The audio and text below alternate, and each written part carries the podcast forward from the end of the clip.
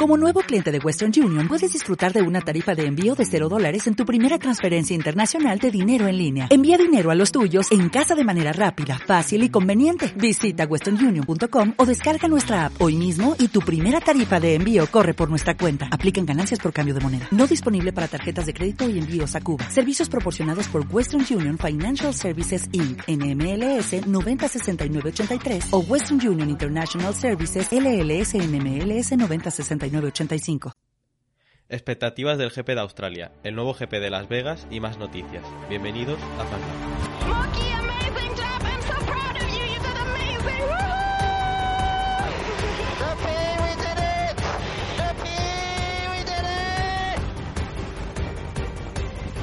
Hamilton se toma un respiro, pero vuelve al ataque, se dirige hacia Cobb. ¡Qué batalla brutal! Ahí va otra vez el británico. Se van dentro, se tocan. ¡Accidente! Se han tocado, accidente grave. Carlos, your second. No mistakes. Just keep it really clinical. I want this win from Sebastian, multi-map 2-1, multi-map 2-1, and look after your tires, please. Oh my god, guys, we did it again! Oh my god, yes! he went there! He went Hola a todos y hola a todas de nuevo a un podcast más de Fast Lab, el quinto de esta temporada en el que vamos a hablar de unas cuantas cositas. Eh, creo que es el primer podcast que hacemos así un poco de noticias, rumores, vamos, un podcast de estos cuando no hay fin de semana de carrera. Así que antes de introducir los temas, vamos a dar la bienvenida a Alex. ¿Cómo estás, Alex? Muy buenas, Guillem. Pues bueno, eh, como tú dices, el primer podcast así más descafeinado, digámoslo de alguna manera, porque desde que empezamos nos ha tocado analizar los test, analizar el GP de Bahrein, analizar el GP de Arabia Saudí, así que podríamos decir que no hemos parado, pero bueno, eh, las semanas tranquilas también, bueno, iban a acabar llegando y esta es la primera de ellas. Sí, es el, es el momento para hablar de temas que no nos da tiempo en, en el resto de podcast. Así que, introduciendo los temas, vamos a hablar, obviamente, del nuevo Gran Premio de Las Vegas para el año que viene, que está confirmado ya. Hablaremos también un poco de expectativas hacia el Gran Premio de la semana que viene en Australia. Recordemos que vuelve. Después se hablará también de los motores Renault y Honda, que parece que en cuanto a, en cuanto a fiabilidad están, bueno, que peligran, básicamente. Y por último, de una oferta que Audi le ha hecho a McLaren F1 para, no sé si comprar del todo o formar parte del equipo. Esto lo hablaremos más tarde. Pero bueno, bastante cargado, ¿eh? Sí, sí, y aparte esa oferta que dices de Audi va atada a la oferta de Porsche a Red Bull, una supuesta oferta que hay que también comentaremos. También. Y que bueno, que hemos dicho aquí que es un podcast tranquilo, pero ojo cómo viene. ¿eh? Sí, sí, sí. Pues vamos con el primer tema. Y como hemos comentado antes, eh, se ha confirmado el Gran Premio de Las Vegas para 2023. Eh, se han, han salido imágenes de lo que sería el circuito, renders y bueno, básicamente analizar un poco y sobre todo a dar nuestra opinión de, de, pues, de esta noticia. ¿Qué, ¿Qué, te parece por ahora? Pues a ver, eh, como expansión de marca por, por, Estados Unidos puede ser una noticia perfecta para el país. Eh, es evidente que la Fórmula 1 desde que llegó Liberty Media pues quiere expandir el negocio en Estados Unidos. Creo que todos nos hemos dado cuenta de eso a lo largo de los años. Pero esta fórmula de, de añadir un circuito así creado en las calles de una ciudad, eh, que ya hemos visto en otros países como en Azerbaiyán, o en, en mismo, pues no me parece nada bien porque encima en Estados Unidos con la de circuitos que hay por, por correr y por elegir, tienen que irse a Las Vegas a hacer un gran premio artificial. Claro, es que en Las Vegas no hay circuito. Entonces, tienes que crearlo y como tú dices, es que son circuitos muy parecidos al final todos los urbanos. Aprovechan avenidas largas para hacer la recta principal y eso te lleva, pues en Bakú, una recta principal, no sé si de dos kilómetros. En Las Vegas se ha comentado que la recta principal va a ser también de dos kilómetros. Por lo que, bueno, curvas de 90 grados, curvas muy redondeadas en rotondas, entonces está bien tener alguno, pero es que si echamos a hacer, si nos paramos a hacer la cuenta de circuitos urbanos ahora mismo en la Fórmula 1, tenemos Mónaco, tenemos, eh, bueno, este de Las Vegas, el de Jeddah, el de Bakú, el de Australia se podría contar como sí, es urbano un, también. un semiurbano, sí. Sí, y, y, estoy seguro que me dejo alguno, pero bueno, son cinco. Es que es una barbaridad. Que hemos dejado de, de correr en circuitos, la Fórmula 1 ha dejado de correr en circuitos normales, al uso de toda la vida autódromos, a correr en, en las calles de las ciudades más, digamos, más famosas, de las calles más famosas de- del mundo, y nada, eh, montamos ahí un circuito con cuatro muros y a ver qué pasa. Sí, el de Canadá también se podría contar un poco como, Sí. como urbano, es parecido al de Australia, el de Canadá. Pero, pero bueno, en cuanto a circuito, eso, se parece mucho al resto de, de los que se están incluyendo últimamente. Y yo quería comentar que, quitando ya el apartado técnico del circuito y todo eso, a nivel político, me parece otro paso de los que últimamente está dando la Fórmula 1, como por ejemplo en Jeddah correr cuando ha habido un ataque terrorista a los alrededores del circuito y que, que en ese momento aquí Alex lo sabes que los criticamos por pues por ir en contra del We Race as One y, y de esas políticas que pretende defender la Fórmula 1. Y es que en Las Vegas es más o menos lo mismo. Y lo digo porque no es por fardar ni mucho menos, pero estuve hace una semana y media, dos semanas, he visto cómo es la ciudad y hay muchísima desigualdad a nivel económico. Hay mucha gente viviendo en la calle y es que me parece otra vez lo mismo por parte de la Fórmula 1. Y no sé, no creo que tenga que ser la dirección en la que va este deporte. Sí, es que es lo que dices. A mí de qué me sirve de que eh, pase la Fórmula 1 eh, con monoplazas que sabemos que son los mejores del mundo, entre casinos, hoteles y máximo lujo. Pero luego, ¿qué van a hacer con los vagabundos que están en la calle? Les van a echar y van a decir, oye, venga, va, que hay que montar el show y luego Pues ya volvéis a vuestro sitio. Es, Seguramente. es triste, la verdad. Sí, a todo esto van a salir unas imágenes espectaculares de noche con los hoteles, las luces, va a ser tremendo y nos lo vamos a ver, aunque nos duela, como nos vimos el, el Gran Premio de Jeddah también, aunque estábamos de acuerdo. Porque podemos estar de acuerdo o no estar de acuerdo con algunas cosas, pero al fin y al cabo el espectáculo lo vamos a ver, porque primero que no somos de piedra y segundo que nosotros qué, qué podemos hacer ante decisiones políticas de este tamaño. Nada. Sí. Somos aficionados y vemos el, el show tal y como es. Sí, igual que lo seguimos viendo después del espectáculo del año pasado con Masi y de todo. O sea que es lo que hay. Y dicho esto, vamos a repasar el circuito en cuanto a el apartado técnico, ¿no? Porque creo que es- Sí. hay algo más, bueno, hay cosas interesantes y lo primero la longitud, 6,12 kilómetros, de los más largos, otra vez, estamos como en Jeddah casi. Sí, sí, sí. Y el más largo sabéis todos que es Spa, pero es que se le acerca. 14 curvas, vamos, que podéis imaginaros que hay bastante recta. Bueno, y una de las rectas, como ha dicho Guillem antes, es de casi 2 kilómetros. Es una, barbar- una barbaridad, pero es que a unos niveles que, digo, te da tiempo a poner el DRS, adelantar al piloto que tienes delante y luego el piloto que se ha puesto detrás te vuelve a adelantar. Pero es que además son 6 kilómetros, algo así has dicho, 14 curvas solo. Quiero decir, para que nos demos cuenta de la cantidad de rectas que hay. Muy pocas curvas por la de kilómetros que tiene el trazado. Y encima hay una curva que es que es un flashback de Sochi, acojonante. Es, Sí, sí. Lo han echado de- del calendario al GP de Rusia y nos lo colocan en Las Vegas. Rusia-Estados Unidos, bueno, eh, la rivalidad lleva a otro punto. Sí, sí. Y, y bueno, eso. eh, otra cosa a comentar, eh, no sé si lo hemos comentado ya, serán tres circuitos americanos el año que viene, porque Las Vegas de momento solo un año, pero Austin está hasta el 2026, creo, y luego Miami ha firmado hasta el 2032, por lo que son muchos países, eh, muchos circuitos en un mismo país que hasta ahora me cuesta recordar un país que haya tenido tres grandes premios. Dos sí, tuvimos aquí en España Valencia y, y Montmeló, pero tres a mí no me suena, Alex. No, yo la verdad es que a mí tampoco me suena tener tres grandes premios y es que, bueno, la- la- digamos que en el caso de Estados Unidos es un caso peculiar porque hemos pasado a tener siempre eh, IndyCar y NASCAR en circuitos permanentes a tener Fórmula 1, tres circuitos en los que dos son artificiales y creados a, eh, a raíz de, de correr eh, a través de las calles de una ciudad en concreto. Así que el cambio de modelo ha sido bastante curioso porque antes en Estados Unidos solo se corría en Indianápolis. Sí, sí, sí, que el de Austin está muy bien, ¿eh? El Sí, de Austin el- es un circuito muy guapo.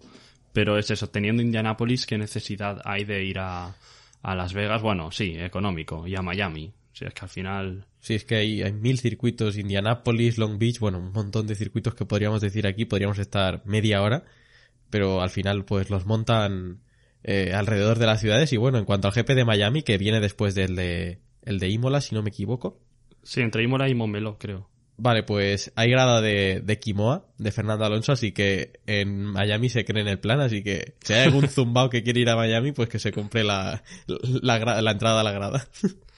Y ya por, por acabar con este tema, la entrada del Gran Premio de Las Vegas implica que si renuevan todos los grandes premios que, bueno, todos los circuitos que tenemos en esta temporada, la suma de grandes premios va a ser de 25 el año que viene y actualmente digamos que es ilegal tener 25 grandes premios en una temporada. Se puede se pactó que se puede incrementar a 25 como mucho, de ahí no pasar, pero tal y como están las cosas ahora, son 24 circuitos, por lo que significa que con la entrada de Las Vegas echa un circuito. Entonces, eh, hay cuatro circuitos que acaban contrato esta temporada.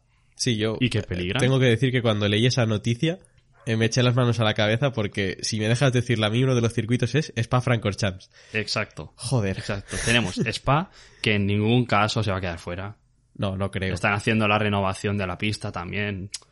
Sí, que es, un- es circuito que como Montmeló ha ha atravesado problemas económicos, pero ni de coña creo que se vaya a quedar fuera, porque es un circuito histórico, de los que más. Se ha corrido Fórmula 1 de siempre, y no creo que, que la Fórmula 1 sea tan tonta, y sus dirigentes especialmente, de dejar fuera un circuito como el, el de Spa. Que va. Que va, tenemos el de Spa, el de Paul Ricard, que este si lo echan, pues, Me bueno, da- menos. Me daría igual. Es que el GP de Francia verdadero tendría que ser en Magny-Cours, pese a su mala localización geográfica. Pero ese circuito le pega 3.000 patadas al de, al de Paul Ricard. Sí. Y es que en Paul Ricard hemos tenido que esperar a 2021 a ver una buena carrera. Hmm, Tal cual. Sí, sí. Pues eso, Spa, Paul Ricard, Zandvoort y el circuito de México. Zandvoort no lo creo, porque Max No. Verstappen tira mucho. Y es un circuito nuevo que han apostado mucho, se llenan Sí. las gradas. Es imposible. Sí. Yo lo veo imposible. Y hermanos Rodríguez. No sé, yo, yo quizá de- estaría entre este, no, no del que me gustaría que se fuese, sino los que creo que se pueden quedar fuera. El autódromo, el autódromo Hermanos Rodríguez y Paul Ricard. Yo creo que puede estar en Claro, es que el caso de México es muy curioso porque tenemos el, el que se considera el mejor gran premio en cuanto a espectáculo y ambiente, pero en cuanto a acción en pista, el año pasado yo creo que fue la peor carrera de la temporada. Peor que, que, que Zandvoort y todo en Holanda. Hmm. que es un circuito estrechísimo. Pues llegó México y, y se meó encima de, del gran premio de, de los Países Bajos. Así que puede que México sea uno de los de los circuitos impli- bueno, implicados en esta renovación del calendario y porque también, no sé si alguno lo sabe por aquí, pero que hubo un cambio de modelo del circuito de, de cómo gestionarlo y eh, por ahí van los tiros de que el Gran Premio de México no se celebre más, pero yo creo que se quedará, yo creo que se quedará, Se queda. se queda. Y después eh, hay dos circuitos que no se sabe hasta qué año tienen firmado, que son Mónaco y Austria. Que yo creo que tampoco corren peligro. Mónaco es Mónaco. Sí, Mónaco, es que es Mónaco y se acabó, se acabó el debate, no hay más. Para que quiten Mónaco, deberían quitar a todos primero y sería el último Mónaco. Si quitan Mónaco se acaba la Fórmula 1. Exacto. Y Austria, con lo que pesa Red Bull en la Fórmula 1, tampoco lo van a quitar. No, y Austria es un circuito que desde el primer año te ha, ha brindado bueno. buenas carreras desde que Sí. volvió en 2014 con la introducción de la era híbrida. Ha dado buenas carreras, las de especialmente las de 2020, bueno, 2019, 2020 y 2021, tanto 2020 y 2021, Austria y Estiria han sido muy buenas, Hmm. así que yo es que lo veo imposible que un circuito así salga. Pues sí, veremos a ver cómo acaba esto. Si deciden aumentar, pues en un circuito, en un gran premio la temporada. Pero bueno, también se rumorea que el Gran Premio de China volverá el año que viene. Yo me alegro mucho porque me gusta mucho ese circuito. Es que lo malo de China es que llevan diciendo dos años que va a volver y no ha vuelto. Claro, Así claro. que no sabemos qué va a pasar. Pero que si vuelve China es otro circuito que se queda fuera también. Hay que madrugar. Entonces, Sí, y bueno, habría que madrugar para ver ese gran premio. Pero oye, que es un buen circuito, eso hay que decirlo. Sí, sí, sí. Bueno, pues acabando este tema, eh, vamos con la encuesta de la semana pasada, porque la que os haremos esta semana va relacionado con todo este tema de circuitos. Así que, Alex, dale. Voy. Eh, pues mira, tenemos la encuesta de la semana pasada que preguntamos, tras la situación política vivida en Jeddah, si os acordáis casi se cancela el Gran Premio por la, los misiles que cayeron en la, en la refinería de Aramco. Bueno, y tras haber visto los accidentes que se han provocado en pista, ¿veríais bien volver a correr en este circuito? Y dimos cuatro opciones. La opción de que sí, tal cual, sin ninguna justificación, ha tenido un 11% de los votos. La opción de que no, We Race as One, el 44% de los votos y opción ganadora. El 11% se le ha llevado el no, es peligroso. Y el 33% restante se le ha llevado sí, si se hace más seguro. Eh, división de opiniones, ¿eh? Sí, creo que las opciones más lógicas se han impuesto, tanto el, pues por los derechos humanos como el mirar de arreglar un poco la seguridad, porque creo que el circuito gusta. Sí. Entonces creo que por eso también ha ganado más el se puede correr si se arregla, si se arregla a no porque es muy peligroso, porque gusta el circuito. El circuito, eh, por mucho que nos, nos reviente por dentro, es un circuito que los dos años ha dado buenas carreras, las dos temporadas. Y es evidente que es un país que, bueno, que no, va- no, no casa con el concepto de We Race as One, creo que ya lo hemos explicado mil veces. Y yo vería bien que se hiciera como algo más seguro, pero si la situación sigue siendo así de inestabilidad política y que están las guerrillas ahí haciendo pues actos que no, no pegan nada con la Fórmula 1 y con organizar un evento de este calibre, pues yo, yo dejaría de ir a este gran premio, sin duda. Veremos qué decide la Fórmula 1, pero, pero bueno, por ahora siguen adelante. Y en cuanto a la encuesta de, de esta semana, eh, os preguntaremos eh, cuál de los cuatro circuitos que os vamos a dar como opción, que la mayoría seguramente serán de estos que os hemos comentado que se acaba el contrato este año, cuál de ellos sería el que os importaría menos que se fuese del calendario para, para la temporada que viene. Así que, bueno, ahí queda. Sí, eh, de momento os hemos dicho de qué será la encuesta, luego ya pensaremos cuáles son los circuitos concretos que, que pondremos, pero, pero vaya, que serán en la línea de lo que hemos dicho ahora. Exacto. Pues vamos ahora con las expectativas del Gran Premio de Australia. Pues en cuanto a, las expectativas de este gran premio, pues la verdad es que las tengo un poco altas, porque ya llevamos desde 2019 sin ver una carrera en, en Melbourne y es como que siempre era el aliciente de ser la primera carrera del campeonato. Y bueno, ahora es la, la tercera, pero igualmente las ganas están ahí. El madrugar para ver la Fórmula 1 vuelve, porque hace ya mucho tiempo que no, que no hacíamos esto. Y sin duda, pues tengo muchas ganas de ver cómo van a ir los coches, eh, la nueva generación de monoplazas en este circuito. Que este circuito aparte trae bastantes cambios, así que es un dos en uno. Sí, sí, sí. Ya hemos comentado más de una vez que el circuito se ha convertido en algo mucho más rápido. Han desaparecido ciertas chicanes. eh, de hecho, es el primer circuito de la historia de la Fórmula 1 que tendrá cuatro zonas de DRS. Va a ser un espectáculo eso. Que cuatro zonas de DRS me parece una barbaridad. Tres, vale, pero cuatro, veremos a ver cómo pasa eso. Pero es que encima solo hay dos zonas de detección. Sí. El que detecte en una zona y luego adelante se va, va a tener el DRS en la siguiente también. Y el que vaya detrás, que lo acaban de adelantar, se va a joder. Sí, sí, sí. Va a ser, va a ser curioso de ver. Y lo que decías de que es el, el tercer gran premio este año, para alguien es el primero, fiel a la historia, que es Sebastián Vettel. Es verdad. Sebastián Vettel se rumorea que ha querido empezar la temporada en Melbourne como, como siempre se ha hecho. Valores. Y- Son valores y... Valores. otra, otra vez demostrando quién, quién es el padre de la Fórmula 1. Y bueno, eh, eso. Vuelve Sebastián Vettel. Parece que se ha recuperado ya, aunque quizá antes de Jeddah ya estaba recuperado. Sí, lo que pasa que no le salió, vamos a decirlo así, no le salió de los cojones ir a Jeddah. Sí. Puede ser, puede ser. Y, y eso, comentar que la carrera va a ser a las 7 de la mañana, horario español. ¿Vale? Así que avisados estáis. Y si no lo estáis es porque no os habéis escuchado este podcast. Así que otro aliciente más para escucharlo. Y no sé en cuanto, por ejemplo, la lucha por la victoria eh, entre Ferrari y Red Bull. ¿Te sabrías decantar por alguno? Porque yo no creo, ¿eh? Si la fiabilidad respeta, que es el próximo tema que vamos a tratar, Verstappen ganará este gran premio. Muchas rectas, mucho DRS. Vale. Eh, el motor Honda tiene mucha potencia, va muy rápido. La fiabilidad luego es otra cosa. Pero yo creo que si Red Bull plantea bien el coche y trae la mejora, digamos, de liposucción que ha, ha propuesto en su coche, que va a reducir bastante el peso, Red Bull puede ganar perfectamente este gran premio. Vale, y ahora te digo algo. Ferrari llevaba bastante más ala que Red Bull en Jeddah. De hecho, Red Bull lo reconoció que copiaron la estrategia de Mercedes el año anterior para tener más velocidad punta en rectas, ¿vale? El motor Ferrari tampoco tira tampoco. Quizá es el segundo, no sé si es el primero o el segundo en potencia, pero ahí, ahí, ahí está con el de Sí, debe, debe estar por ahí. ¿vale? Eh, viendo que el circuito es de velocidad punta ahora, Ferrari seguramente des- eh, va a descargar bastante más el coche que en Jeddah. ¿No ves una Ferrari también con que puede lucharles?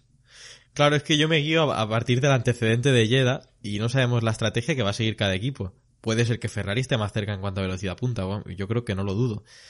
Pero no sé, es como que Red Bull y Verstappen me dan otra, otra sensación que, ojo, que Ferrari a lo mejor está en segundo y tercero, ¿eh? Que no estoy diciendo que Ferrari se vaya a hundir en la miseria, sino que va a estar disputado, eso no le quito, no vamos, no tengo ninguna duda, pero no sé, yo de momento me decanto por el, por el Red Bull, veremos a ver el sábado. Yo confío en Ferrari. Yo confío en Ferrari, tío. No que- sé, no sé, en Carlos quizá no tanto ya. Bueno, que se llevamos dos, dos carreras. Pero bueno, que, que lo que no hay duda es que vuelve el circuito de Australia, renovado encima, por lo que extra de sorpresa o de novedad, por decirlo así, y, y que vamos a estar a las 7 de la mañana delante, delante de la pantalla, seguro. Sí, seguro. tengo una anécdota graciosa con esto de, del GP de Australia y es que tú, Guillem, me dijiste por nuestro chat de hacer un previo de la carrera y te dije, Guillem, ¿sabes que la carrera de GP de Australia es a las 7 de la mañana? Así fue. Así fue, sí, sí. Es que, es que uno se desacostumbra, tío. Pero sí, sí, vaya, vaya fallo mío. Eh, pues nada, ¿alguna cosa más que comentar respecto Bueno. a este fin de semana? Tengo que decir que, pese a que he dicho Red Bull, aquí los dos creemos en el plan italiano, ¿eh? Que son sensaciones más técnicas, más eh, fuera de lo que es el corazón. Pero que aquí creemos en Ferrari, ¿eh? Que de momento Bueno. no falla, como otros años. Ya empieza a ser más el plan italiano que el plan, ¿o qué? Bueno, el plan, en Jeddah vimos algo que no, que no me disgustó, pero claro, si el motor se muere, pues es lo que hay. Exacto. Pues hablando de motores, eh, vamos con ello. Motores Renault y, y Honda son los dos que más problemas han, han dado. En Honda vimos en Bahrein que petaron tres, Checo, Max y Pierre Gasly. Y en Jeddah el pobre, el pobre Yuki Tsunoda, el pobre chiquito, no pudo ni empezar, pero es que tanto sábado como domingo creo que tuvo problemas de motor, los dos Sí, días. Los dos días. Y en cuanto a Renault, eh, me, confirmaste tú el otro día que Oco- Ocon de momento no está teniendo problemas, pero Fernando en el tercer Gran Premio de la temporada va a montar el tercer motor y último para no penalizar. Este señor tiene un gafe con los motores. Yo no, lo- no lo entiendo. Es... Me están privando de, de ver a Alonso eh, quinto en el mundial a lo mejor o, o sexto con veintipico puntos. Pues sí, porque Ocon está allí, Ocon ha empezado muy bien, ya lo hemos dicho, pero, pero sí que Alonso estaría por ahí, sexto, séptimo, quinto, por esa zona, y Alpine estaría muy cerca de Red Bueno, quizás estaría por encima de Red Bull. Red Bull, recordemos que en la primera carrera no puntuó. Claro. O sea que que hay que hablar de esta fiabilidad porque parece que los dos motores son potentes. Parece que Alpine no tiene que no tiene que preocuparse ya tanto por la diferencia de potencia con, con el resto de competidores. Pero es que Fernando ya empieza a penalizar a la que cambie otra vez motor, ¿eh? Es preocupante. Aún falta saber si el primer motor de Bahrein se podrá recuperar.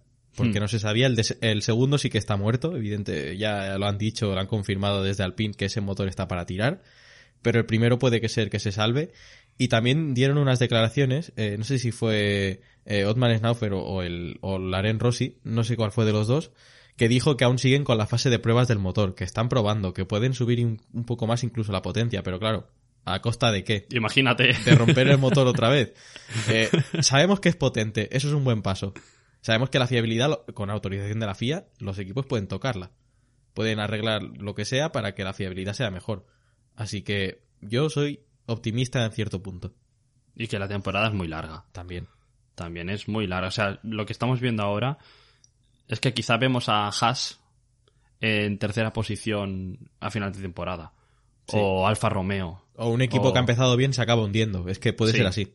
Sí, sí. Parecido como, no creo que sea igual, pero lo de Brown GP, que por cierto, escribimos un hilo hace dos, tres semanas más o menos, y aprovecho también para hacer spam. Esta semana hemos subido un hilo re- en relación a una sanción, una sanción que tuvo Fernando Alonso en la clasificación del 2006 en Monza, por lo que podéis pasaros y echarle un vistazo. Eh, pues no creo que pase como con Brown GP, que empezó como un tiro, pero porque tenían una ventaja y la fueron perdiendo mientras pasaba la temporada. Pero, pero sí quizá perder la ventaja con el resto, no de quedar por detrás de ellos, sino que se te acerquen. ¿Sabes? El resto de competidores. Eso Y- puede pasar. Y la cosa está en que yo quiero ver cómo acaba esto en las últimas carreras cuando ya todos hayan bajado de peso. Que es importante porque el único equipo que, como ya sabéis y hemos dicho desde el primer podcast de esta temporada, que cumple con el peso es Alfa Romeo, 798 kilos. Pero, por ejemplo, ha salido la noticia de que Red Bull se pasa de 15 kilos. Que no, Mm. no son pocos, ¿eh? Da miedo eso, ¿eh? Y aún así mira dónde están. Sí, sí. Está y claro. luego hay equipos como Alpine y Mercedes se pasan de 10. Que también, ojo, ¿eh? Hmm. Que Sí, sí. Son, eh, son coches que pueden ir mejor y en cuanto solucionen el problema de peso, que tendrán que invertir mucho, mucha parte del, del presupuesto que tienen, pero se acabará solucionando, no tengo dudas. Pues a ver si el Renault, el motor Renault eh, mejora en fiabilidad. El de Honda, si no lo hace, pues, pues bueno, pues está bien. Sí, a ver, si el, el motor Honda no mejora en cuanto a fiabilidad, Verstappen tiene un problema. Eso para empezar. y Checo Pérez otro, porque si no, constructores ya Ferrari está muy fuerte, se ve que ese, ese motor encima va bien, no tiene problemas. Pero es que Verstappen, si quiere luchar el campeonato de, de- de pilotos, tiene un problemón jodido, jodido. Nada, lo arreglarán ambas escuderías y tendremos, tendremos buenas luchas, seguro. Seguro. Box and pick confirm, please, Max. Y vamos con el último tema. Eh, lo que comentábamos antes, la oferta que Audi, grupo Volkswagen, si no me equivoco, eh, ha hecho a McLaren Fórmula 1 para... No sé, es que no sé si es comprar el equipo. Bueno, sí, creo que es comprar la división de Fórmula 1 por ahora. Y más adelante quizás se plantearían comprar lo que es McLaren en sí. Pero bueno, nos interesa Fórmula 1. Y sabemos que vienen de una época en la que financieramente no está muy bien el equipo. Vendieron las instalaciones de las oficinas de Walking, tú me lo dirás bien, Alex. Sí, hicieron como una especie de venta con un contrato raro que salió la noticia hace un año y pico y ahora, sinceramente, no recuerdo exactamente cuáles eran las condiciones del acuerdo, pero no era una venta como tal, era algo diferente. Sí, porque siguen allí, Sí. me parece. Siguen allí, pero bueno, que refleja los problemas económicos que tiene el equipo. Y, y eso, la oferta de Audi, quizá viendo la situación actual de McLaren, que no está nada bien, eh, pues bueno, les han ofrecido más dinero que lo que les habían ofrecido alguna otra vez. Y pues quizás sale de ahí alguna pues alguna negociación o tira para hacia adelante. No sé, no sé cómo lo verías que Audi comprase McLaren. Claro, es que las cifras son 650 millones de euros. Eh, es una buena pasta, ¿eh? Pero claro, eh, si quieren ir a primero a por la división de Fórmula 1, por el equipo, y luego a por McLaren Automotive, McLaren como tal desaparecería. O ya no sería lo mismo, la, la esencia de hacer productos ellos desde cero, con chasis Mm. propios, todo propio. Y en cuanto a la división de coches de calle, ¿qué vamos a tener? Un McLaren con un motor U- U- V10 de eh, TFSI, que son los que llevan el R8 o el Huracán o el Lamborghini Huracán, no sé. Es, es como que la diferenciación entre marcas se iría perdiendo. Sí, sí, sí, pero no están pasando por un buen momento. Aquí la cosa es, ¿te imaginas una Fórmula 1 sin McLaren? Que es tu equipo favorito, si no me equivoco. Sí, junto a ver, es Alpine, McLaren, también tengo un hueco para Ferrari, pero eh, Mercedes no, eso ya os lo digo. pero, hombre, eh, uno de mis equipos favoritos de siempre y me daría pena, la verdad. Hombre, algo tan histórico. Los años de Ayrton Senna. Eh, bueno, un equipo que ha ganado tanto. ¿Sabes? Y que encima hemos tenido a Fernando dos veces también. Eh, dolería. Dolería que, que es que, que no estuviese McLaren. Es que es como. A ver, Ferra- si se fuese Ferrari sería más grave porque Ferrari es la, la- el equipo más mítico de, de la categoría. O como si se fuera, se fuera Williams. Que en parte ya está casi fuera Williams. Mantiene Sí, el nombre. Porque la familia ya no está en la Fórmula 1. Exacto. Pero sería triste que se fuese la Fórmula 1 y que entrase Audi. O sea, que entren con un equipo suyo. Vale. Sí, pero es que encima Pero- nos ponemos otra vez con la tesitura de que la Fórmula 1 no quiere un equipo eh, nuevo en, en la categoría, o dos. Así que es como que quieres mucho y quieres poco. Bueno, pues eh, aclárate, bro, ¿sabes? Sí, sí. Porque Tal vaya cual. tela. Tal cual. Bueno, yo no lo veo con buenos ojos. Quiero que McLaren siga siendo McLaren, que lleve el color naranja en el coche. Y, a ver, en cualquier caso, yo creo que McLaren intentará guardarse, o tener esta división, sea como sea. Sí, es que la Fórmula 1 es un activo muy importante de McLaren, así como la IndyCar o la Extreme que, que debutaron hace poco. Y no veo una disolución de McLaren pasando por la compra de Audi. Es que no, no me lo Hmm. imagino. Es que es algo que no lo veo impensable.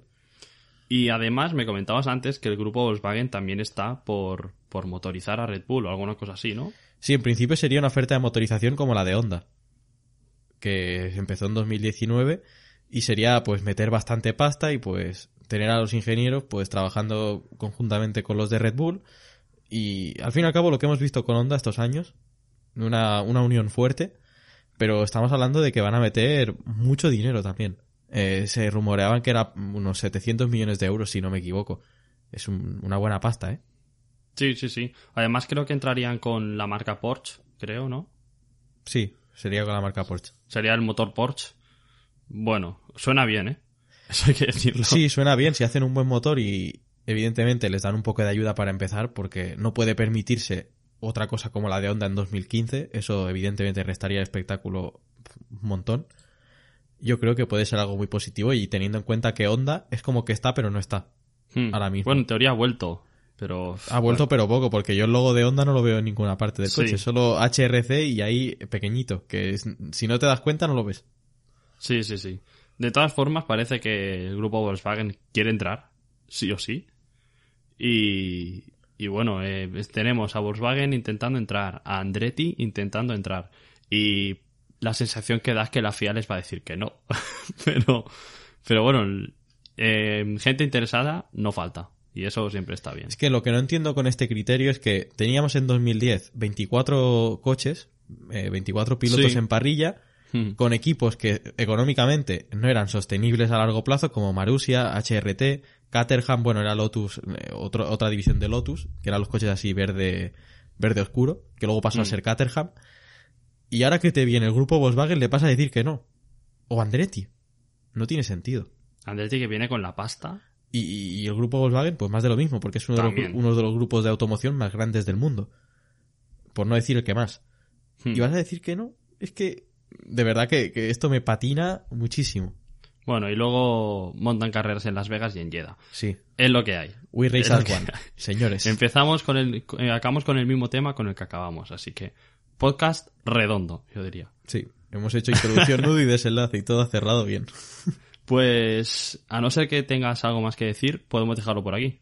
Pues no tengo nada más que decir. Ya está todo bien repasadito y, bueno, introducido para lo que nos espera en, en Australia este fin de semana. Exacto, pues nada, eh, lo que ya os hemos dicho, eh, pasaros por el Twitter a, a votar a la encuesta, que ya estará disponible, a echarle una ojada, una ojeada al- a los hilos que iremos subiendo cada dos semanas más o menos.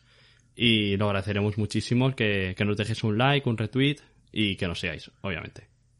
Y sí, lo- lo- os digo lo mismo, que, que nos retui- retuiteéis, nos sigáis en, en Twitter, en Instagram también que deis like a las publicaciones, que nos sigáis. Y bueno, os, os hago un pequeño avance del hilo que subiremos la semana que viene. Eh, y os voy a decir Schumacher y Benetton. Nada más. Os hago ya el, el spoiler y ya podéis ir pensando qué puede ser. Así que dicho esto, pues nada más. Adiós. Lo mismo, gracias y adiós.